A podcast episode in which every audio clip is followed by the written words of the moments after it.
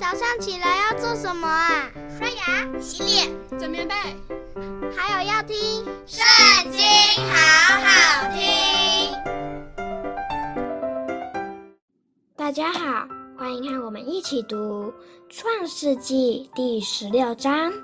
亚伯兰的妻子撒莱不给他生儿女。撒莱有一个使女，名叫夏甲，是埃及人。撒莱对亚伯兰说：“耶和华使我不能生育，求你和我的使女同房，或者我可以因她得孩子。”亚伯兰听从了撒莱的话。于是亚伯兰的妻子撒莱将使女埃及人下嫁给了丈夫为妾。那时亚伯兰在迦南已经住了十年。亚伯兰与夏甲同房，夏甲就怀了孕。他见自己有孕，就小看他的祖母。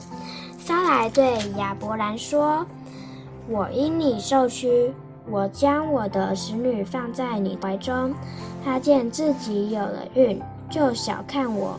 愿耶和华在你我中间判断。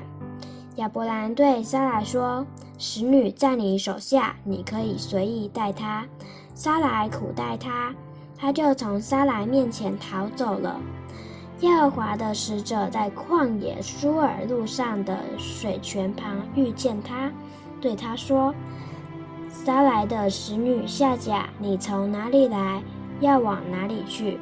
夏甲说：“我从我的祖母撒莱面前逃出来。”耶和华的使者对他说：“你回到你祖母那里，伏在她手下。”又说：“我必使你的后裔极其繁多，甚至不可胜数，并说。”你如今怀孕，要生一个儿子，可以给他起名叫以实玛利，因为耶和华听见了你的苦情。他为人必像野驴，他的手要攻打人，人的手也要攻打他。他必住在众弟兄的东边。夏甲就称那对他说话的耶和华为看顾人的神，因而说。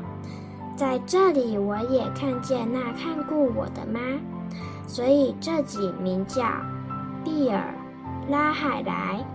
这井正在加迪斯和巴列中间。后来夏甲给亚伯兰生了一个儿子，亚伯兰给他起名叫以实玛利。夏甲给亚伯兰生以实玛利的时候，亚伯兰年八十六岁。